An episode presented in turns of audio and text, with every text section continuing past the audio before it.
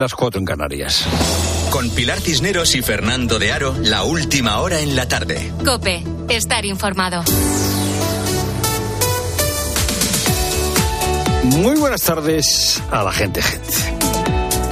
Una sentencia del Tribunal Supremo de Alabama ha establecido que los embriones, los embriones que no han sido implantados, tienen desde el punto de vista jurídico el mismo estatus que los niños. Te lo contamos la semana pasada. Esto ha provocado una intensa eh, polémica en Estados Unidos. Eric Johnston, que es presidente de la coalición Pro Life en Alabama, explicaba así eh, cuáles eran los eh, razonamientos jurídicos utilizados por el Tribunal Supremo. Una revisión de una antigua ley y la aplicación de la disposición constitucional del Estado que protege la vida no nacida. Hay eh, legislaciones eh, en cada estado que son legislaciones propias. Esto ha provocado esta decisión del Tribunal Supremo de Alabama que haya eh, clínicas dedicadas a la fecundación in vitro que hayan decidido bueno parar de algún modo sus actividades. Ahora mismo las clínicas de fecundación in vitro están pausando su actividad. Tienen miedo de ser demandadas, obviamente. El presidente del Tribunal Supremo de Alabama es Tom Parker y ha recibido el apoyo de Trump. A great gentleman, Chief Justice of Alabama Supreme Court, Tom Parker. Tom, thank you very much. Un gran tipo, el presidente de la, eh, del Tribunal Supremo de Alabama. Decía eh, Trump, eh, sin embargo, Biden, el actual presidente eh, demócrata, ha eh, criticado eh, esta decisión del Tribunal Supremo de Alabama. Esta cuestión es una cuestión importante, eh, plantea un dilema ético qué hacer con los embriones congelados, un dilema ético que no está ni, menos, ni mucho menos resuelto. La práctica dominante hasta el momento es prolongar eh, indefinidamente la crioconservación. La Iglesia Católica ha intervenido en este debate señalando que no se puede tratar a los embriones como material biológico. El debate ha llevado, por ejemplo, a que a la Comisión Europea se, les se le hayan hecho algunas propuestas de iniciativas eh, ciudadanas como One of Us, que han reclamado que la Unión Europea no financie in investigaciones que supongan la destrucción de embriones. Eh, la ciencia ha ido avanzando y eh, cada vez es más eh, innecesario utilizar células embrionarias para la investigación y es más útil utilizar células madre que eh, los científicos llaman inducidas. Es llamativo que el Tribunal Supremo de Alabama haya utilizado razonamientos bíblicos para fundamentar su sentencia. Eh, Tom Parker, por ejemplo, dice que el punto de vista teológico de la santidad de la vida adoptado por el pueblo de Alabama es determinante. Claro, eh, este modo de proceder en el que un juez utiliza como argumento jurídico la Biblia tiene eh, muy poco que ver con el cristianismo, con la eh, mejor tradición cristiana. A diferencia de otras religiones, el cristianismo, cuando es cristianismo, no invoca para un tribunal de justicia un derecho divino, derecho basado en la revelación, cristianismo, cuando es cristianismo, se remite a la naturaleza y a la razón como fuentes del derecho, no utiliza el derecho divino como fuente de derecho. Los, eh, mejores pensadores cristianos durante muchos siglos se han opuesto al derecho religioso, que es lo que está invocando el Tribunal Supremo de Alabama. No se puede invocar el derecho religioso para una cuestión que regula la convivencia civil, que invocar la filosofía, la razón, la conciencia. Estamos en un estado anconfesional, en una sociedad plural, y las aportaciones que puedan hacer los creyentes al mundo jurídico y político necesariamente tienen que basarse en un lenguaje y en un mundo de valores que pueda ser libremente reconocido por aquellos que no comparten su modo eh, de ver la vida. No se puede eh, exigir o reclamar que un tribunal actúe en función de un derecho religioso. En las democracias occidentales, la regulación afortunadamente está basada en motivaciones de carácter laico. Afortunadamente vivimos en un mundo, al menos en Occidente, en el que Iglesia y Estado están separados. Es lo primero, no lo único. Buenas tardes, Pilar Cineros. Buenas tardes. Y tenemos una circulación complicada en estos momentos en buena parte del norte peninsular y en las entradas y salidas de Madrid. La causa, el temporal de nieve, lluvia y viento. Las nevadas obligan al uso de cadenas para circular por los puertos de montaña del norte. Vamos a la Dirección General de Tráfico. Alvaritz, buenas tardes. Buenas tardes. En este momento estamos pendientes de la nieve que afecta a 53 carreteras. De la red viaria principal prohibido el paso a camiones y articulados en la AP66 en León, en Valverde de la Virgen y en la 6 en Valga de Valcarce y también en Asturias en la AP66 a su paso por Lena. Intransitable con precaución la 1 en Madrid en Somosierra y también en Segovia en Santo Tomé del Puerto y además en Cantabria la A67 en Valdeprado del Río por lo que les recomendamos que consulten la información meteorológica antes de salir a la carretera. Y termina en Madrid la protesta de las principales asociaciones agrarias, Asaja, COAG y UPA, una movilización que ha reunido a miles de agricultores en la capital, 5.000 según delegación del Gobierno y un centenar de tractores y más de 20.000 personas según las organizaciones convocantes. La protesta coincide con la reunión de ministros de Agricultura de la Unión Europea que se ha celebrado en Bruselas. Piden presentar más medidas y más ambiciosas para calmar los ánimos en el campo. Paloma García Ojero. El plan de la Comisión Europea es insuficiente, según los 27 ministros de Agricultura. Urgen medidas más ambiciosas para el corto plazo, dicen. En total, hoy se han planteado más de 500 propuestas o sugerencias y ahora le toca a la Comisión estudiarlas. Ahora empieza en estos minutos la sesión vespertina con retransmisión en abierto y la cuestión, entre otras, de la reducción de emisiones para 2040. Pero el ministro Planas ya se ha marchado y desde la delegación española nos hacen llegar un mensaje por escrito. Vamos en la dirección adecuada, dice el equipo de Planas. La Comisión ha entendido las preocupaciones de nuestro país. El documento recoge buena parte de las demandas españolas y seguiremos trabajando para que se concreten rápidamente. Y Hezbollah lanza 60 cohetes contra un cuartel del ejército israelí. Lo hace en respuesta al bombardeo de la aviación israelí contra una vivienda y un cobertizo muy cerca del valle de Baalbek. Es un importante bastión en el este del Líbano para el movimiento armado chií y es la primera vez que Israel lo ataca durante los actuales enfrentamientos. Mientras, Israel acaba de anunciar el hallazgo de un túnel bajo tierra de más de 10 kilómetros que conecta el sur con el norte de la franja de Gaza, un paso que pasaría cerca de un hospital y un una universidad. Manuel Ángel Gómez. El ejército israelí ha informado de que ha localizado una red de túneles que conectan el sur y el norte de Gaza. Dentro de los túneles, según las Fuerzas Armadas de Israel, han encontrado habitaciones con baños y depósitos de armas. Mientras tanto, delegaciones de Egipto, Qatar, Estados Unidos, Israel y Hamas están negociando en Doha, la capital catarí, un acuerdo para un alto el fuego en Gaza. Desde Naciones Unidas acusan al gobierno israelí de dar pasos que van a llevar a una hambruna a la población del norte de ese territorio palestino palestino. Los bombardeos del ejército israelí sobre Gaza han matado ya a más de 29.000 palestinos, la mayoría mujeres y niños. Y el Real Madrid vuelve a quejarse del arbitraje en un nuevo vídeo, Luis Munilla. Del arbitraje de Díaz de Mera en el campo y de González Fuertes en el bar, anoche en el partido de Liga ante el Sevilla. Así comienza el vídeo que ha emitido hoy Real Madrid Televisión. Se cumplieron nuestros peores presagios, porque una vez más, los errores de Isidro Díaz de Mera en el campo y de Pablo González Fuertes en el bar casi le cuestan la victoria al Real Madrid.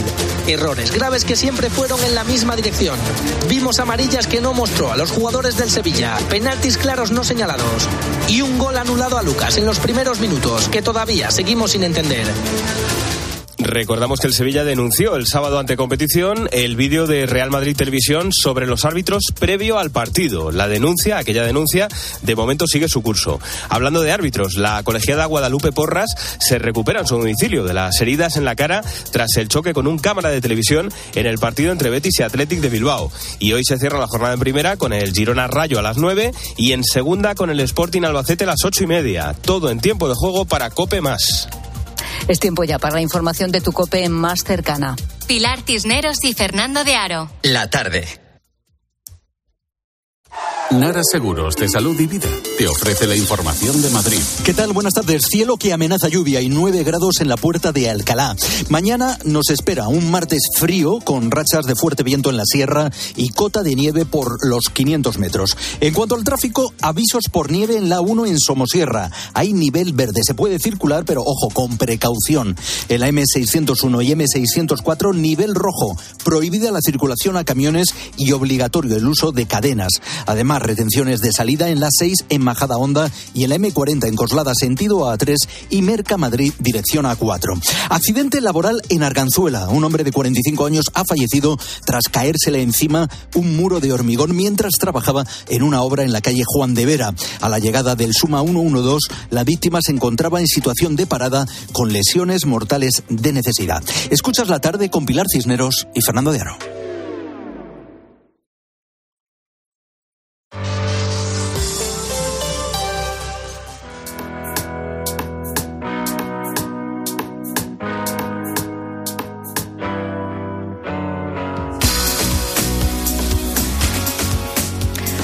Las 5 y 11 minutos, hora menos en Canarias. Em, ¿Tienes pensado suscribir un plan de pensiones? Tal vez lo tengas ya. Sea como sea, seguro que una de las preguntas que te has planteado al hacerlo es, eh, ¿y si en un momento determinado a mí me surge un problema importante, entiendo, ¿no? ¿Y necesito ese dinero? ¿Qué pasa? ¿Que no lo puedo rescatar?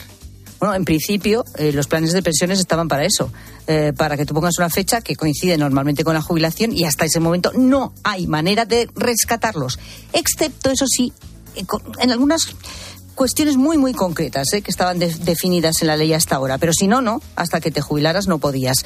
Bueno, esto, como digo, hasta ahora, porque hay un cambio en la ley de pensiones que ahora sí te va a permitir disponer de ese dinero si lo necesitas y, por lo tanto, rescatarlo antes de la jubilación. Será a partir del 2025, ¿eh? cuando se ponga esto en marcha. ¿Hay alguna condición? Bueno, que tienes que tener el plan de pensiones con una antigüedad al menos de 10 años pero poco más. Es decir, a partir del 1 de enero de 2025 podrás sacar lo aportado a tu plan. Por lo tanto, mm, antes de 2015, si firmaste ese plan, eh, iniciaste ese plan antes de 2015. ¿Cuánto se puede retirar? Bueno, la nueva ley permite recuperar el dinero sin ningún límite. Por lo tanto, pues puedes, eh, si lo necesitas, aportar todo, todo el dinero que hasta ese momento has ido eh, metiendo en ese plan de pensiones.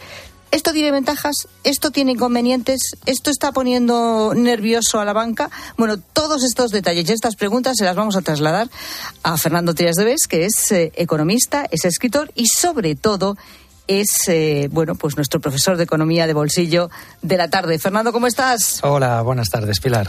Bueno, a ver, eh, en principio parece una gran ventaja. Alguien que ahora mismo nos está escuchando dice, ah, pues mira qué bien, ya me siento más tranquilo porque a lo mejor sí que tiene un plan de pensiones de hace tiempo, tiene ahí un dinero acumulado y dice, oye, pues que mm, yo qué sé, de repente yo no lo había previsto, pero mi hijo quiere, no ha sacado la selectividad. Bueno, le tengo que llevar a una universidad privada, imagínate, pero ¿con qué lo pago? Pues mira, a lo mejor me interesa sacar este dinero. O me quiero ir a Cancún. Bueno, hombre, para ah, eso yo no sé si sería. Bueno, en fin, cada uno sabe lo que hace con el dinero. Pero bueno, o te ha pasado cualquier cosa eh, y necesitas un dinero que no tienes de otra manera. ¿Es positivo o es negativo? ¿Cuáles serían los pros y los contras de esta decisión? A ver, lo de Cancún lo decía en broma y no lo decía en broma. Pilar, eh, positivo o negativo, hombre, yo siempre soy más partidario de dar De lo positivo. bueno, y de dar libertad, ¿no? es decir, al final eso es un dinero que se ha ahorrado tú en tu nombre y, por lo tanto mm, poder disponer de él a mí me parece oportuno. Antes no se podía tocar, ahora lo que te dicen es que mm, si antes tenía, para que se entienda, siempre tenía que estar congelado, ahora lo que se ponga solo tiene que estar congelado 10 años. Lo que tenga más de 10 años se puede retirar cualquier cuantía. Entonces, hombre, positivo, que te da libertad. Eh, eso es lo positivo. Eh, lo puedes retirar. Mm, ahora, lo negativo que es, pues que, a ver, el ser humano pues es cortoplacista, es carpe diem y por eso no hacía broma con lo de Cancún. Me quiero cambiar el coche, me quiero ir de vacaciones, no me llega. ¿Qué hago? Anda, el plan de pensiones ahora se puede sacar. Entonces, bueno, habrá gente que será más cauta, gente que será menos, y esta es la incógnita. A partir del 1 de enero empezaremos a ver qué pasa con la friolera de los 65.000 millones de euros de planes de pensiones individuales que hay acumulados. Que es una pasta. ¿Y esto es lo que pone nerviosa a la banca? muy nerviosa. Que puedan desaparecer estos... Hombre, y al sector, no va a ser todo el mundo, y al sector pero... asegurador, porque, Sí, ¿por? hombre, porque puede crear un problema de liquidez enorme. Claro, si se empiezan a ver unas retiradas no previstas, normalmente la, la gestión de los planes de pensiones es una gestión financiera en la cual tanto las empresas aseguradoras como las empresas financieras saben que disponen de un dinero y por lo tanto lo invierten y lo invierten en, en según qué productos financieros sabiendo que, que cuando vence. Entonces, ahora no se sabe porque cuánto van a requerir en cualquier momento Ah, claro, una persona claro, puede claro. retirar. Entonces, claro, genera un problema muy difícil primero de gestión del dinero, dónde lo invierto, cuánto tengo que tener disponible por si me lo piden y después ahí hay un temor de que se produzca, pues en el Reino Unido pasó. En el Reino Unido, mm, cuando aplicaron esta norma que se hizo, tenemos el precedente que entre el 25 y el 50% del saldo según el año se retiró los primeros años. Entonces, claro, Hasta el hay- 50% del el saldo se 50%. retiró. Sí, con lo cual, Muchísimo. claro. Sí, pero fíjate, en el País Vasco, que tienen eh, un sistema distinto y ya también se pueden retirar, no ha sucedido. Entonces, no está claro, Pilar, que pueda suceder. No está claro. Hasta ahora, como decimos, había algunas excepciones ¿eh? Eh, eh, por las que sí se podía rescatar este plan de pensiones. Por supuesto, la jubilación, pero para eso estaba, ¿no? Para ese momento. Una incapacidad laboral, un desempleo de larga duración se podía conseguir eh, rescatar a lo mejor, incluso una enfermedad grave o una gran dependencia, una de- dependencia severa, eh, fallecimiento, en es decir, desahucio, en COVID también, permitieron el- cuando la, O sea, la- por unas, por cuestiones realmente Sí, límite. Incluso el, desa- lo- el desastre del volcán en Palma, pues Ah, eh, la también. Palma también es se decir, que permitió. esto ya estaba Sí. contemplado. Sí, pero que son auténticas necesidades como Claro, muy graves, ¿no? Pero ahí voy. Claro, Es claro, para necesidades claro. graves. Por eso digo el ejemplo de, de Cancún. Para que te hagas una idea, entre el 2018 y el 2022, por casuísticas graves, no, llego a los 1.500 millones de, de euros retirados por estas causas. Claro, hay sobre un saldo de 65.000, estamos hablando de un porcentaje muy pequeño por causas de fuerza mayor. Con lo cual, en el momento en que se abra la veda a partir de 1 de enero, pues bueno, hay, realmente hay una inquietud. Ya, ya, ya lo cubriremos, Pilar, a ver qué, qué es lo que sucede cuando llegue el día. ¿Sabemos si nos va a suponer algún coste esta retirada con antelación de este dinero?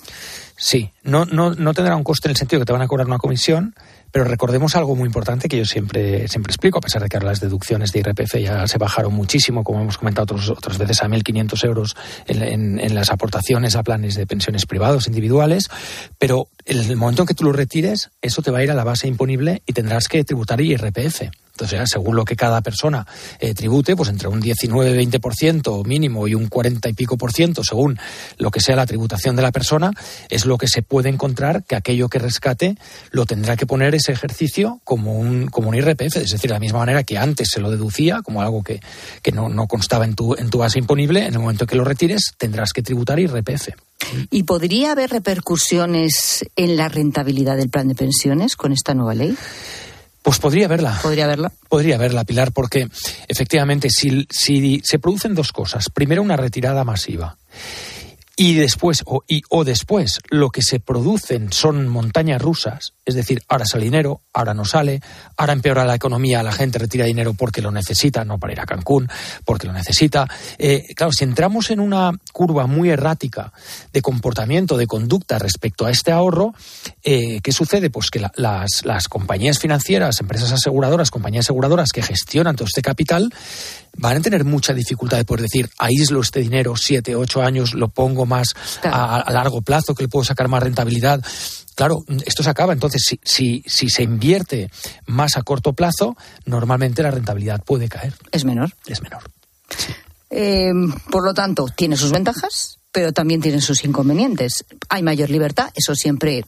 En cuestiones financieras yo creo que es bueno, pero, pero, pero luego, eh, exacto, estamos hablando también de un tema eh, que, que nos puede afectar claramente a nuestros ahorros futuros. Es decir, tú, como economista, pero también como gran conocedor que lo eres de la condición humana, ¿Qué creo que va a pasar? Fernando Trias Debes, eh, ¿tú qué crees que va a pasar? Mira. Y sobre todo, ¿qué recomiendas que se haga? Mira, vamos con lo primero, eh, Pilar. Yo creo que cuando alguien aporta un plan de pensiones privado, normalmente hay que pensar en la motivación. Yo siempre, yo siempre digo, para intentar entender qué va a pasar o proyectarlo, piensa el por qué la gente hizo las cosas. Si tú has aportado un plan de pensiones para tener una deducción fiscal, en realidad no estás pensando en tu jubilación, estás pensando ese año en pagar menos impuestos. Esa gente puede ser más proclive a retirar el dinero si no le afecta mucho al IRPF, porque lo puso para ese, ese año pagar menos renta. Si tú eres una persona que aportaste el dinero porque te preocupa la jubilación, voy a tener una pensión que ya calculo que darán tanto, prefiero ir apartando un dinero para cuando llegue la jubilación, esas personas realmente miran el plan de pensiones, miran lo que tienen acumulado y les preocupa mucho que eso no baje para cuando se jubilen. Y esas personas, antes yo creo que para ir a Cancún pedirán un crédito que a lo mejor eh, lo, rescatarán del, plan de pensiones. Y respecto a lo que yo haría, lo que yo haría es eh, realmente pensar mucho en la jubilación. Es decir, eh, tener muy claro mm, cuánto falta para tu jubilación, cuánto te tocará por lo que llevas cotizado o piensas que puedas cotizar y, ver con cuánto vas a querer vivir. Y entonces, oye, no, no rescates del plan lo que veas que luego puede ser una necesidad importante, porque el viaje ahora o a lo mejor un cierto gasto que no sea de necesidad, pues a lo mejor puedes obviarlo y luego de mayor ese dinero te puede hacer mucha falta. Pues es la recomendación siempre importante. Yo, bueno, pues creo que los que te seguimos, los que te siguen, nuestros oyentes, eh, que sabemos que, que, que, no das puntadas sin hilo y que eres eh, alguien que también, como yo digo, no solo nos hablas de economía, también de cómo los individuos, ¿no? Eh, hacemos las cosas en función de la economía y como digo, yo te haría caso y voy a intentar hacerte caso en la medida de que sea posible. Fernando Trías Debes, muchísimas gracias. A ¿eh? ti, Pilar. Buenas tardes. Y este es eh, sonido también de hoy, sonido del día. Bueno, el sonido del día y sonido de hace unos días, y hace una semana y dos semanas, y son los eh, agricultores protestando hoy de nuevo por las calles de Madrid, y este es el ministro de Agricultura nos encontramos ante un reto europeo al cual hay que dar una solución europea. Por eso voy a empezar mi intervención reclamando la necesidad de un gran pacto, de un nuevo gran pacto europeo por nuestros agricultores y por nuestro medio rural. Y es que se está celebrando un Consejo de Ministros de Agricultura en Bruselas mientras se suceden estas protestas en España y también en el resto de países de la Unión. Fernando, ¿de qué se está hablando en este Consejo? Pues vamos a ver, Pilar, según el orden del día que ha hecho pública la Comisión Europea, no se está hablando de cambiar ninguna regulación en concreto. Sí se está hablando, bueno, de la situación que se ha provocado, eh, la situación que ha provocado las protestas en los últimos meses, y se están debatiendo eh, propuestas rápidas y, estructurales, eh, dice la Comisión Europea, para resolver la crisis agrícola. O sea, se están debatiendo propuestas. ¿Y cuáles son esas propuestas? Pues mira, por una parte está el documento que eh, ha preparado eh, la Comisión Europea, un documento de sugerencias para reducir la carga administrativa de la PAC. Ya sabes que los agricultores se quejan fundamentalmente de un exceso, fundamentalmente no, se quejan entre otras cosas, de un exceso de burocracia. Bueno, pues lo que propone Bruselas es eh, relajar los requisitos ambientales para que se den las ayudas. Ya saben nuestros oyentes que la nueva PAC exige bueno, cuidar especialmente el medio ambiente y eso dificulta la labor de los agricultores. Ya, ya Bruselas eh, eh, en las últimas semanas había concedido una modificación de la regulación sobre el barbecho eh, en 2024. El barbecho, todo el mundo se acuerda de lo que es el barbecho, es dejar una parte de la tierra sin cultivar para que se vaya mm. saneando. También, también Bruselas, bueno, está dispuesta a flexibilizar el método de ciertos controles. O sea, la nueva PAC, la eh, nueva política agraria común, pues establece una serie de visitas a las explotaciones y Bruselas está dispuesta a reducir esas visitas. ¿Y qué va a pedir España? Bueno, España, como el resto de los países, cada uno va a hacer alguna propuesta. Eh, Planas mm, está de acuerdo en flexibilizar la política agraria común. Por ejemplo, que el régimen de barbecho no entre en vigor en 2024. Claro, lo que dicen los agricultores es muy bien, me das eh, una prórroga, en 2024 no se establece el sistema de barbecho, pero a partir del 25 sí. Luego hay una regulación sobre una cosa que se llaman las superficies productivas eh, eh, em, no productivas. se establece una serie de cuotas para que cierta parte de los terrenos no se cultiven. Y eso, y eso también Planas va a proponer aplazarlo. ¿eh? Hay eh, una serie de, zonas eh, que según la PAC no tienen que estar cultivadas, tienen que estar dedicadas pues a, la retención de terreno, a elementos de paisaje, a lindes forestales, a franjas de protección de cauces. Bueno, pues Planas llega o está en Bruselas con la propuesta de que esa regulación esos eh, elementos no productivos que exige la PAC, de momento se aplacen. Vamos a ver qué sale. Es a ver qué sale y a ver si convence a los agricultores o les parece suficiente como para, de momento, paralizar estas, eh, bueno, pues estas tractoradas y todas las manifestaciones que están realizando. Es tiempo para la mutua. Aquí está Urbano Canal. Aquí estábamos. Iba a decir Rosa Rosa.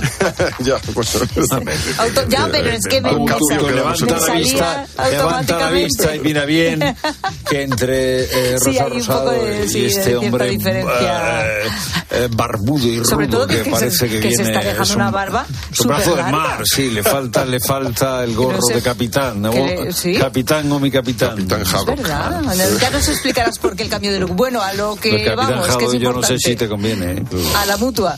A la mutua, Pilar, este año todo sube, el pan, las verduras, los frescos y hasta los refrescos, sube casi todo.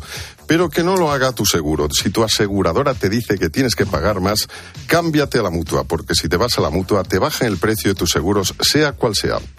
Es fácil, llama al 91 555 5555. 91 555 5555. Te lo digo o te lo cuento. Vete a la mutua. Condiciones en mutua.es. El capitán Haddock está recogiendo todos los mensajes que nos llegan en las botellas de los oyentes. Ah, mira. Eh, el WhatsApp es el nuevo mensaje en la botella. Habrá que poner a. Message in a bottle. Exacto, habrá que poner message in a bottle. Y eh, él nos está trayendo las botellas de los oyentes. Bueno, harto del reggaetón, un vecino crea un dispositivo por Bluetooth y con inteligencia artificial, o sea, un genio, el vecino este, para interferir y acallar, por tanto, los altavoces de este vecino reggaetonero que le tenía muy harto con la música. A Ay, cuenta de esta vecinos. noticia, que encanta... Mira, a Fernando Díaz de Vez también le gusta la noticia. Está aquí, se ha quedado y dice, yo quiero saber de qué estáis hablando con los oyentes. Pues de esto, le estamos preguntando a la gente, gente, ¿qué máquina, si pudiera y si supiera, eh, bueno, pues inventaría para callar qué? Claro, claro. Es que eh, entre los vecinos hay cosas que molestan, unas más que otras, pero si hay una que, en cuanto lo diga este oyente, lo vais a notar y, A ver, sabe- a ver, y a ver. reconoceréis si molesta, es esta. Hola, gente, gente, ¿qué tal? Pues nada, yo silenciaría a las personas que intentan con toda la buena fe del mundo aprender a tocar un instrumento y repiten y repiten y repiten la misma nota y repiten y repiten así hasta, hasta el amanecer también. Feliz Me tarde. parece que Ay. me parece que eh, repite mucho el vecino de esta Sí, repite mucho, repite mucho. oyente. ¿eh? Fernando de Vez toca el piano. Seguro que ha repetido muchas notas y tiene, tenía No, los vecinos contentos. Alguno, alguno se ¿Eh? llegó a... Tri- Trías de vez miraba, es de vez te miraba la partitura y aquello salía Natural y bonito fluido, siempre. ¿no? sí, sí. No se le notaba el esfuerzo. No, pero hay una cosa que se llama el mecanismo de habituación. Que Es lo que la psicología explica que al final no oyes lo que siempre oyes. Al final ya no lo oyes. Sí, lo oyes tú que lo tocas, pero el vecino lo oye siempre, te lo digo yo. A Trías no se le notaba el esfuerzo. Era, era Mozart, no era Beethoven. Fluía, fluía la composición, la Las interpretación. escalas, vamos, era una Sí, cosa. sí, lo- los vecinos aplaudían. Por la ventana. Al final de cada pieza, y de este concierto en vivo nunca lo habíamos oído Qué con bueno. tanto cariño interpretado, tanta perfección técnica. Otra cosa. Bueno, en el caso este oyente, creo que eh, diversifica su- sus máquinas, La la, máquina, quiere maquinaria varias, que va a hacer. quiere o sea, porque máquinas, no ¿no? se acostumbra a ciertas cosas, por ejemplo, a- al tráfico. Buenas tardes, gente, gente. Yo, aparte de inventar el rayo láser para los atascos, que sería fulminante para todos los que están por delante, Pero bueno. inventaría una máquina para detectar gente falsa. Ah. Para detectar esa gente. Es la máquina de la verdad. Esto está Y inventado. poco a poco te la va a caer comiendo y, y al final te hacen un desgraciado. Pues mm, inventaría algo para poder eliminar esa carcoma. Aquí hay mucho drama, ¿eh? Sí, mucho, mucho, Y mucho. mucha intensidad Sí. metafórica. Sí, sí, sí, La carcoma. Esto tiene una historia detrás muy, muy tiene una importante que historia, nos aquí podría hay una contar. herida. ¿eh? Nos gustaría herida, saberlo, eh, pedimos, eh, Oye, y lo, y lo del láser, mejor el, el chiti chiti bamba, ¿no os acordáis vosotros? Bueno, esto me lo- ¿se acuerdan, Eso, el coche ¿se acuerdan ¿no? los boomers del ¿Sí? chiti chiti bamba? No, eso yo no me acuerdo. Eh, eh, pues, claro, esto- tú cómo te vas a acordar, tú ¿Cómo eres jovencísimo, claro. Perdona, no, yo soy que te- el, el, de tu el- quinta casi. el chiti chiti bamba era un coche que sacaba las alas ala, ¿eh? Y, volaba. Y, volaba. Sí, sí, sí, me acuerdo Me acuerdo del láser de la guerra de las galaxias, la estrella de la muerte, que te lanzaba un pepinazo y se iba todo a la porra. Pero mejor el chiti chiti bamba. Boomers, pidamos un chiti chiti bamba. Nada, pues eso. Eh, más, más oyentes, que nos cuenten más cosas y nos expliquen qué hay detrás de sus historias. ellos, que si no hablamos nosotros. Venga, ese dispositivo con tecnología Bluetooth o lo que fuera para interferir y silenciar, ¿qué? Es lo que te queremos preguntar. ¿Qué es lo que te inventarías si pudieras? Pues queremos que nos lo cuentes.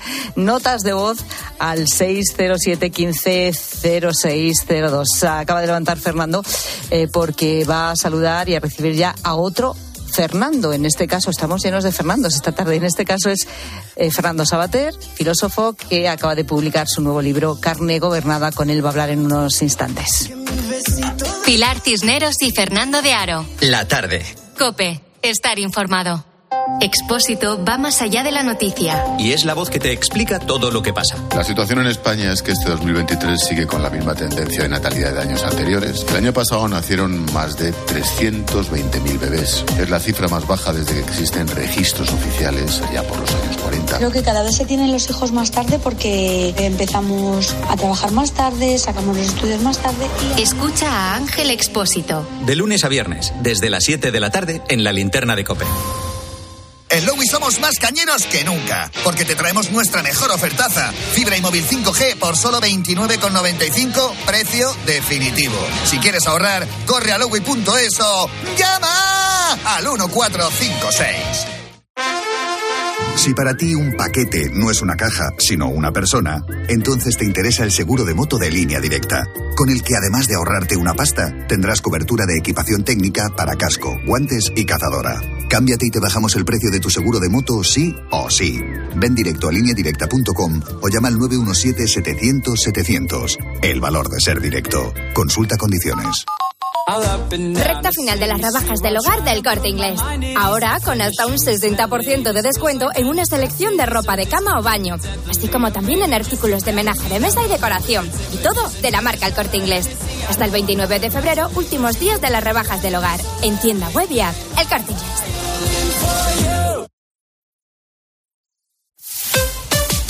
Escuchas la tarde. Y recuerda, la mejor experiencia y el mejor sonido solo los encuentras en cope.es y en la aplicación móvil.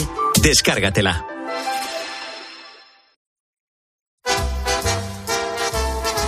You are the one for me, for me. Formidable. Hoy con Endesa tienes una oferta formidable. Elige formidable energía con luz, gas y mantenimiento de gas y ahorra 620 euros en dos años. Disfruta de este ahorro directamente en tus facturas, porque todo Endesa es formidable. Contrata ya en el 876-0909, en los puntos de venta Endesa o en endesa.com y empieza a ahorrar.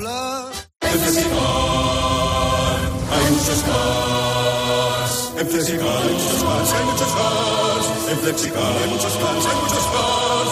En Flexicar hay muchos cars. En Flexicar. Flexicar, muy flexi, muchos cars. En Flexicar.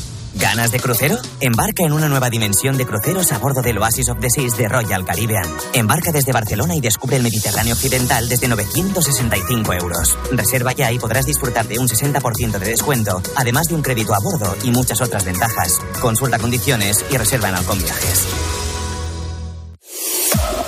Lo que te interesa saber te lo cuenta Pilar García Muñiz a mediodía. Estoy convencida de que si ahora mismo cogéis vuestro teléfono móvil y miráis cuánta memoria tenéis libre, seguramente muchos de vosotros, como, como a mí me pasa, pues veréis que muy poquita. Al final acabamos cayendo en una especie de síndrome de diógenes digital. ¿Pero por qué? ¿Por qué acumulamos tanto? De lunes a viernes de 1 a 4, solo en Mediodía Cope encuentras las claves de todo lo que te rodea.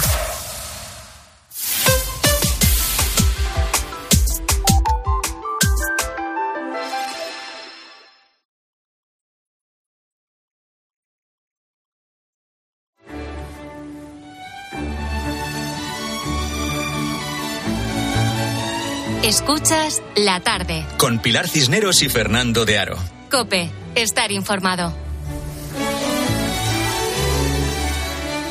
Fernando Sabater tiene eh, nuevo libro, Carne Gobernada, nuevo libro y nueva vida, porque Fernando Sabater siempre tiene una nueva vida, ¿o no? Fernando, buenas tardes. Bueno, buenas tardes. Bueno, me gustaría, me gustaría poder decir que tengo una nueva vida. No, tengo una vida eh, bastante gastada ya y que se va, que voy invirtiendo ahora muy despacito porque ya queda menos, ¿sabes? O sea que, pero vamos, nueva, nueva. Sí es verdad que todavía alguna novedad positiva, quiero decir, he introducido en mi vida, ¿no? Este libro eh, comienza con recuerdo de personas que ya no están con nosotros. Por ejemplo, eh, eh, hablas de Miquel Azurmendi y le llamas un místico muy divertido y recuerdas su capacidad de seducir a las señoras. Bueno, es que Miquel era, Miquel era un personaje estupendo, yo lo he conocido muchísimos años en, circunstancias difíciles, pero también era una de esas personas que no solamente era un amigo militante, así de los que tenía uno cuando salía a la calle a luchar, sino que la verdad es que era muy, muy agradable tenerle siempre cerca, muy, eh, muy simpático, siempre contaba cosas curiosas, porque además es el mundo de la antropología, que era el suyo, pues yo sé muy, muy poco y me encantaba oírle y que me contara cosas sobre el asunto. Y luego sí, eso sí, le envidiaba la, la capacidad de fascinar, porque en cuanto llegábamos a una editorial, todas las señoritas de la editorial estaban pendientes de Miquel. No había más que preguntar allí, oiga, ¿habéis visto a Miquel? Sí, no, se ha ido, ha venido. La mejor señora seducida es su mujer, eh, viuda ahora de, de Miquel. Eh, Fernando, aquí eh, citas a Borges hablando del amor. el que se enamora funda una religión de un Dios que se muere. Bueno, yo, yo digo que, bueno, él dice...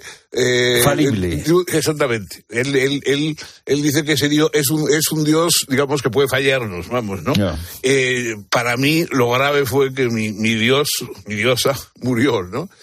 Y verdaderamente eso es, sí, es verdad que es algo que trasciende una pérdida normal, ¿no? O sea, yo a veces cuando yo he comentado, pues, eh, en fin, mi estado de poco de tristeza ya permanente desde que murió Sara, eh, los amigos me dicen, bueno, yo cuando murió mi padre, cuando murió mi madre, digo, sí, pero eso no tiene nada que ver. O sea, evidentemente, yo cuando murieron mis padres, que me, los quería muchísimo, pues sufrí, pero bueno, sufre lo que sufre uno cuando pasa algo que está en el programa, digamos, está en nuestro programa. Los padres estamos para morirnos, ¿no? Lo que no está en el programa es Exactamente. que se muera la persona de la que estás enamorado. La que tú has elegido, y la que tú has elegido como destino de tu vida. O sea, porque claro, cuando uno se enamora, eh, la vida deja de ser una vida para algo y empieza a ser una vida para alguien. Entonces, claro, cuando muere ese alguien, realmente te encuentras, porque por otra parte, uno sigue enamorado, ¿no? O sea que no, eh, yo no puedo decir que yo no esté ya enamorado, ¿no? Sigo enamorado, que pasa que he perdido el, el, el he perdido el, el objeto, digamos, el, presente de mi amor, ¿no? Entonces, claro, eso evidentemente deja la vida pues como un vacío eh, extraño porque sigues con una sensación penosa, sobre todo alguien que era tan ingenuamente alegre como yo, que yo era de los que, como los jilgueros, me despertaba por la mañana gorjeando sin ningún motivo y por pura bobada, ¿no? y claro, de pronto cuando empecé a despertarme todas las mañanas triste, pues decía, esto no, se podrá vivir así, ¿cómo voy a, cómo voy a vivir yo así? Ajá. Y bueno, con el tiempo pues aprendes que sí, que uno no se tiene por qué morir de pena, pero pues, se puede vivir de pena. ¿no? Pero eh, tú que eres un hombre que se ha dedicado al pensamiento, a la filosofía, una filosofía, no sé si la calificarías de racionalista, es paradójico que... Eh, eh, ahora estés hablando de la religión del amor, ¿no? Es, es, curioso. Bueno, porque yo creo que lo razonable en una... En, piensa que no es lo mismo lo racional que lo razonable. Ajá, perfecto. Lo racional es lo instrumental, la versión instrumental de las cosas. O sea, es racional que bajar, si vives en un octavo piso, bajar por el ascensor que no tirarte por la ventana, ¿no? Eso, eso, eso, es, eso es racional. Qué buen profesor eres. Eh, y en cambio, lo razonable es lo que nos conecta con los otros lo que nos conecta con los otros seres. O sea, que no hay contradicción. No, no, no. Por supuesto, lo racional. Hombre, sin, sin algo, sin, sin nosotros no hubiera un principio racional, no sobreviviríamos. pero no, gracias al principio Pero el amor es razonable. Pero, la, pero lo, lo razonable es apostar por otras cosas, que no sean simplemente instrumentales. ¿no? Porque la, razón, la razón, en el fondo, eh, es algo instrumental. Sirve para hacer las cosas bien. O sea, para salir de los, de los problemas, de los apuros pero lo razonable es lo que da un motivo también para vivir. ¿Por qué dices que no hay consolación eh, de la filosofía para ti? Bueno, no hay consolación porque no me devuelve, no me devuelve a Sara. O sea que sinceramente, sencillamente esa cosa de que eh, uno se va a resignar, no, porque yo no me resigno. Es decir, no, esa gente que te dice, no, el tiempo no cura todo, el tiempo no cura nada, el tiempo no cura, el tiempo no que el espacio, no, no, cura nada, estamos en el tiempo y en el espacio, pero eso no nos cura, ¿no? Entonces lo que pasa es que es verdad que con el tiempo uno mm, se acostumbra a estar triste. O sea, mm, al principio, sobre todo las personas que no hemos sido tristonas por, por naturaleza, la tristeza es una, una sorpresa. O sea, es decir, el hecho de que se puede estar ininterrumpidamente triste y, encontrando diariamente motivos para renovar nuestra tristeza porque recuerdas esto, lo otro, tal. Eh, eso es una, se vive como una sorpresa permanente. Yo ahora lo vivo como una costumbre. O sea, sé que cada día, yo creo que puedo decir sin exagerar que no he dejado de llorar ni un solo día por Sara. O sea, decir, siempre hay un momento en que hay algo que me la recuerda y tal, y se me escapan unas lágrimas. Y, está bien que sea así, o sea, yo no quisiera nunca recordarla sin, sin, sin, sin ese golpe de, de, sufrimiento, ¿no?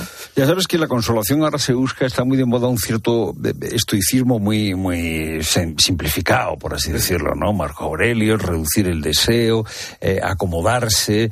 Eh, Eso de siempre, ¿no? yo no sé si esto, yo no sé si esto es posible. No, son las modulaciones de la resignación. En Asia no te quiero decir, el budismo, o sea, la resignación los seres humanos fingimos que es una gran sabiduría lo que en el fondo no es más que la resignación. Esos que te dicen, la vida debe seguir, ¿no? Si la vida va a seguir. aunque te pase por encima, aunque te deje hecho un, un hecho, la vida va a seguir. No te, compres, no te, no te preocupes, ¿no? Entonces eso yo no le veo especial sabiduría. en todo caso el humor, la ironía, el, el, buscar esos paliativos que son el arte o, eh, la amistad, cuando uno tiene la suerte de tener buenos amigos. Eh, eh, a mitad del libro dices esta frase. Entonces, como siempre, ocurrió lo inesperado. Porque como siempre. bueno, eso es. Eh, yo cuando era, era adolescente, mi madre tenía en casa muchos libros de André Morois. Que era entonces un escritor muy, muy señoras y de aquella época, y a mí me gustaba mucho, las, biografías estupendas tenía y tal. Y entonces André Morois tenía un libro que más que el libro me gustaba el título, que siempre ocurre lo inesperado. Y entonces yo lo convertí casi en un lema, siempre ocurre lo inesperado. Es una contradicción. ¿Eh? Es una contradicción, ¿no? Siempre ocurre lo inesperado. Siempre ocurre lo No, es decir, siempre ocurre algo, o sea, eh, tú esperas lo inesperado, pero no sabes qué es lo inesperado que va a ocurrir. O sea que, entonces, siempre ocurre lo inesperado, quiere decir que esperes lo que esperes, va a ocurrir otra cosa. Ya. Pero eh, eh, también en filosofía se suele decir que eh, lo que sucede tiene causas suficientes. Ah, sí, sí, claro que sí. Eso es, eso, es compatible con lo inesperado. Sí, porque lo inesperado es que tú no conoces todas las causas imaginables, ¿no? algunos deterministas, como por ejemplo Laplace, decía que si supiéramos en un momento determinado dónde están todos los átomos del universo, podríamos saber exactamente lo que va a ocurrir a continuación y dentro de 100 años y dentro de mil. Como no sabemos eso, no sé, como, como las causas para nosotros son, conocemos tres o cuatro inmediatas, pero no sabemos la, la gran cantidad de causas que hay, pues para nosotros va a ser inesperado. Quizá para un dios omnisciente no, pero para nosotros va a ser inesperado. ¿Por qué dices que ya no lees filosofía, que te pones delante de una librería? No, porque yo he sido, vamos a ver, yo he sido un profesor de filosofía. ¿no? Yo agradezco a los que me llaman filósofo, pero no he sido filósofo. ¿no? Yo, filósofo es Kant o Spinoza.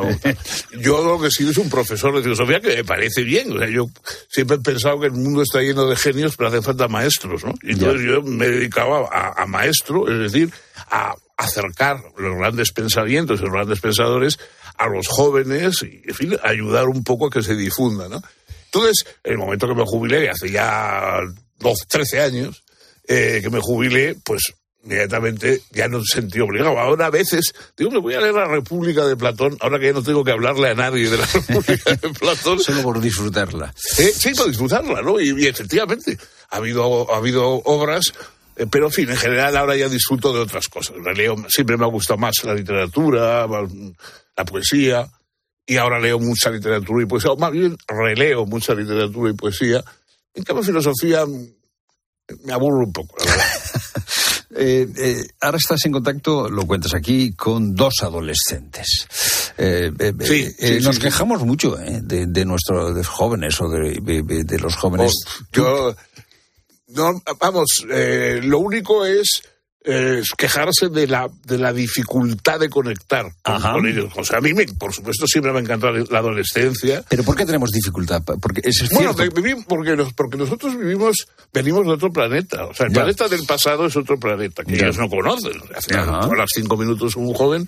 O sea, para mí, por ejemplo, yo vi la televisión por primera vez a los 12 años. Ajá. A los 12 años no es que un chico haya visto televisión, es que no ha visto más que televisión, internet, imágenes. Entonces, claro, todo eso crea una mente diferente. O sea, yo para mí eh, la, el pensamiento feliz es un libro nuevo, ¿no? Y, poder leer a mi, a mi, a mi placer, ¿no? Mi madre me decía, porque yo siempre he sido bastante mal estudiante, y mi madre me decía, niño, no leas, estudia. ahora pues si a alguien a ser le dice, buen estudiante no sé dónde, no sé qué hubiera sido, si hubiera eh, sido buen estudiante. No, no, no, no, he sido buen estudiante, no, no, ni mucho menos. Pero he leído mucho, eso sí, me gusta mucho leer. Pero en cambio ahora le dices a un niño, lee ya. Y dice, pues si ya he ido del colegio, ya me han dicho que, o sea, que como si fuera una obligación. Sí, que para ti era un placer. Para, mí era el, no, bueno, y sigue siendo, ¿no? Es el placer, es el placer más grande que conocí. El primer gran placer que conocí fue la lectura y tengo la esperanza que sea el último que me abandone. Entonces, eh, eh, no sabemos conectar con, con los... Bueno, entonces cuesta conectar. Es decir, tengo estos dos muchachos a los que adoro, son estupendos, alegres. Eh, bueno, estoy deseando siempre estar con ellos, pero claro, yo cuando estoy con ellos, pues quiero hablarles de Sherlock Holmes. Entonces, claro, son cosas que es que son cosas que no les interesan para nada. Yo les regalo libros, ¿no? Que ellos muy cortésmente me, me agradecen. Uno de ellos, en la última vez, en los últimos Reyes de este año, cuando les traje sus libros, como siempre, me dijo en plan malicioso, me dijo, antes a los que se han mal los Reyes Magos les traían carbón y ahora les traen libros. Oye, pero no hay, o sea, e, evidentemente es como, eh, digamos, otro planeta. Eh, pero hay puntos de conexión, ¿no? ¿Tú no, por supuesto. ¿tú encuentras puntos de Yo lo he pasado muy bien con ellos y además, eh, incluso te diría que en eso de descubrir esos puntos es más, más te pones más contento todavía, porque claro, antes teníamos la idea de que el niño tenía que leer, tenía que tal, tenía. Ahora, como no tiene nada que eso, cuando de pronto casualmente se encuentra, encontramos un, un punto de conexión, eso es una alegría extraordinaria, ¿no? Ya.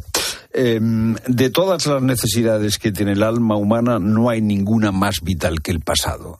Termina tu libro así. Eso es una cosa que dice Simón Weil y yo creo que es verdad. O sea, que, que, yo creo que estamos hechos de pasado. O sea, es decir, el, el, el, constantemente claro, es verdad que también los años, o sea, a mi edad nadie piensa en el futuro. O sea, un, pero sí en el presente. ¿eh? Pero sí en el presente. En el presente sí, claro, por supuesto, pero el presente, pero, pero el presente nunca compensa lo suficiente. es decir, necesita, necesita un, complemento importante que es el que da el pasado por, o, a otros el futuro. Hay gente que vive alimentándose de futuro, yo desde luego no. El presente no compensa porque siempre te deja insatisfecho. Eh, siempre, siempre estás insatisfecho porque es lo que hay. O sea, quiero decir, por eso, por ejemplo, mm, esa frase tonta de cualquier tiempo pasado fue mejor, o todos podemos recordar tiempos felices, porque ya en el tiempo pasado nunca te puede ocurrir nada. O sea, lo que te puede ocurrir es ahora, pero, en fin, yo pues, me acuerdo de mis años, vamos, mis años, mis meses en la cárcel, por ejemplo, y, ahora me acuerdo con nostalgia, porque claro, ya no me puede ocurrir nada malo. Cuando estaba entonces allí, sí, pensaba, joder, pues esto me puede aquí... O sea, el pasado es lo que se posee, lo que ya se tiene. Lo que tienes ya no te pueden quitar, incluso aunque sea malo, no te lo pueden quitar. Porque ya, está, ya... Eh, no, me acuerdo en qué obra Shakespeare, uno de los personajes de Shakespeare, dice, aún no es lo peor de todo si puedes decir, esto es lo peor de todo. o sea, que eso es un poco lo que pasa, ¿no? Si puede uno ya de esto, qué horror lo que me ha pasado. Bueno, pero ya me ha pasado. Ya, está. Ya, eso ya no me vuelve a ocurrir. O sea, En fin. ¿Cuándo se jodió España, Fernando? Bueno, vamos a ver. Eh, España está muy mal políticamente, efectivamente pero mira, todavía en un incendio como el de Valencia hay un conserje que el hombre sube para avisar a los demás. ¿eh? O sea que, que eso, esas son las cosas que cuentan. O sea, lo de Ábalos es una, una cochinada, pero el, el señor que sube a avisar y no sabe el tipo y tal, ese, eso es, eso todavía pasa aquí y a lo mejor en otros sitios no pasa. ¿no? Ahora, bueno, yo mm, mal, mal, mal empezamos a ir, yo creo, eh, bueno, en cualquier caso, cuando, cuando se consideró que cosas como ETA, etcétera, eran la izquierda deseable, como que, eh, eso me parece que fue un desastre. O sea, eh, cuando Podemos, que los que hemos vivido en, en, Hispanoamérica y sabemos lo que es el bolivarismo y todo lo demás, vimos de pronto que eso entraba en casa y además la gente lo veía como una cosa esperanzada, uno dice, uy, madre mía, ¿en dónde he caído? ¿no? Y efectivamente, pues a partir de ahí todo cuesta abajo. Fernando Sabater, eh, carne gobernada, gracias por estar con nosotros en la tarde, Cope. Gracias por, por vosotros, por la paciencia y hasta la próxima. Hasta la próxima.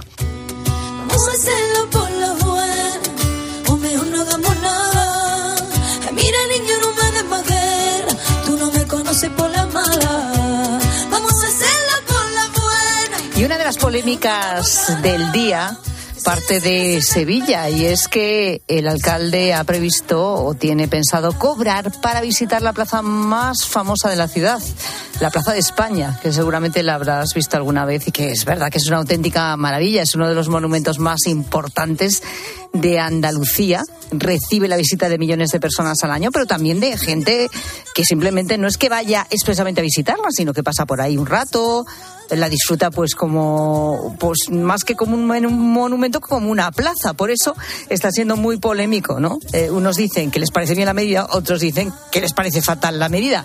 El alcalde de la ciudad José Luis Sanz quiere proponer esta medida para hacer frente dice a los problemas de la suciedad las pintadas los destrozos de la zona. Yo no sé a ti qué, te parece esto. Tú pagarías por ejemplo para entrar en la plaza de España de, Sevilla ¿Y, ¿Y, qué opinan los sevillanos Manuel Salvador es compañero de Sevilla. ¿Cómo estás, Manuel? Buenas tardes.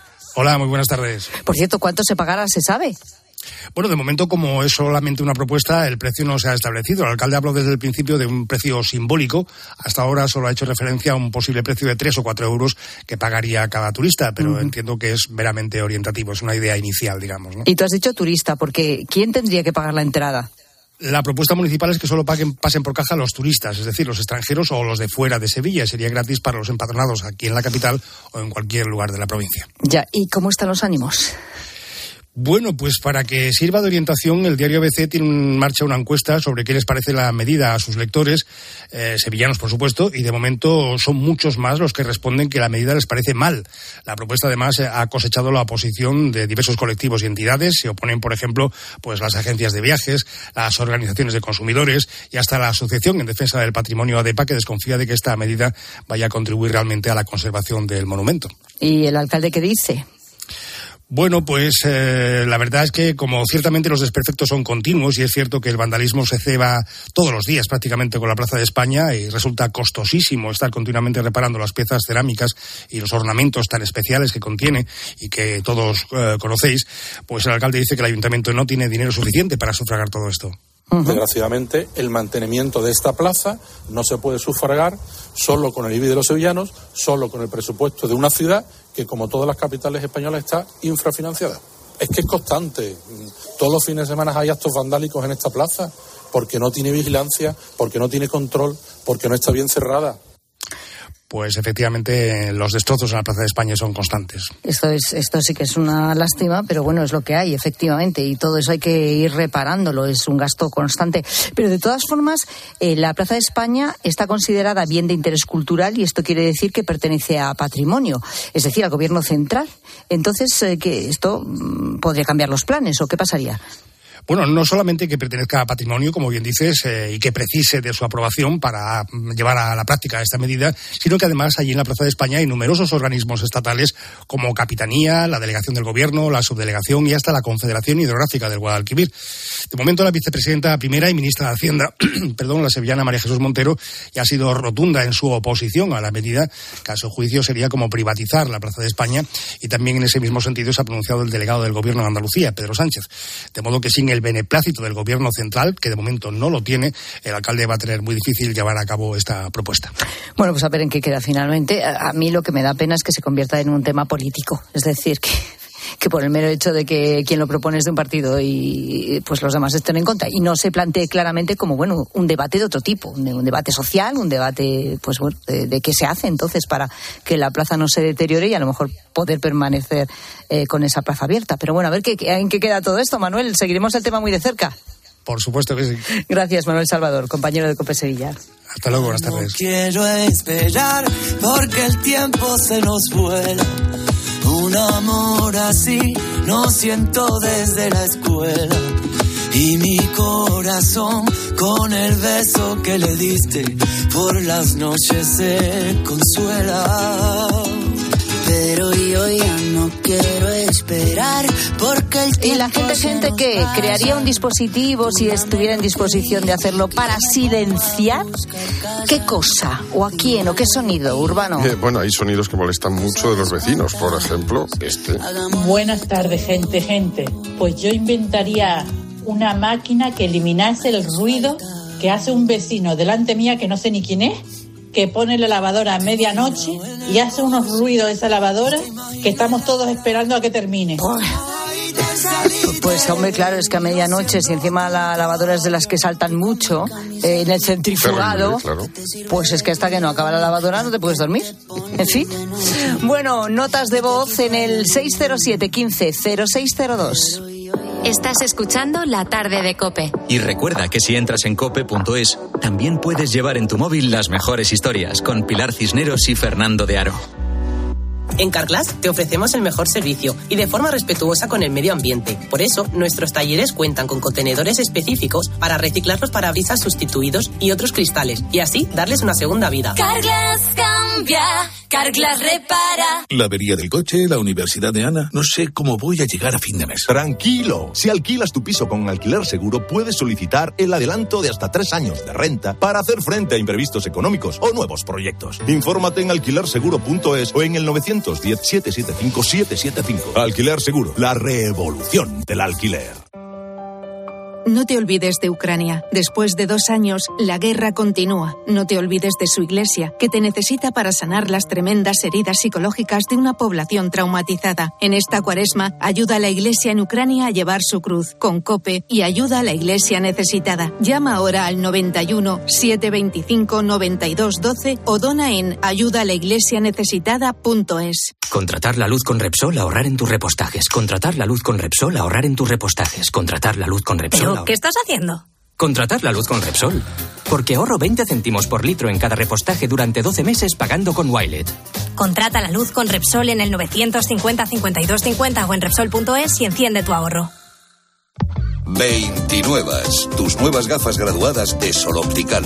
Estrena gafas por solo 29 euros. Infórmate en soloptical.com. Escuchas la tarde. Y recuerda, la mejor experiencia y el mejor sonido solo los encuentras en cope.es y en la aplicación móvil. Descárgatela. ¿Te lo digo o te lo cuento? Te lo digo. No me dejas escoger el taller que yo quiera. Te lo cuento. Yo me voy a la mutua. Vente a la mutua y además de elegir el taller que quieras, te bajamos el precio de tus seguros, sea cual sea. Llama al 91 555 5555. Te lo digo te lo cuento. Vente a la mutua. Condiciones en mutua.es. Con Avis y Viajes El Corte Inglés, tu fin de semana irá sobre ruedas. Haz una escapada en coche desde 25 euros al día en fin de semana y sin gastos de cancelación. Con Avis te sobrarán acompañantes para tus próximos viajes. Consulta condiciones en Viajes El Corte Inglés. ¿Sabes qué es el branded content? ¿O cómo será el mundo cookies? Si tienes preguntas sobre comunicación publicitaria, visita comunicatalks.com, un espacio de la Asociación de Agencias de Medios creado para resolverlas. Porque saber comunicar es una parte muy importante de tu empresa y también de la nuestra. Agencias de Medios, para que la comunicación funcione. Al caer la tarde, Expósito. El centro de la ciudad ha estado colapsada por agricultores y ganaderos que se han concentrado para protestar por las condiciones de vida. Nos hemos encontrado con Miguel. Estamos produciendo un producto muy bueno aquí en España y nos entra de fuera sin ningún etiquetado. Lleva muchos años dedicándose al cultivo del cereal, del girasol, en un pueblecito de Burgos. Ha llegado con su tractor en un trayecto de día y medio. Pues que no sé si podremos pasar otra campaña más. De lunes a viernes, de 7 de la tarde a 11 y media de la noche, en COPE encendemos la linterna. Con Ángel Expósito.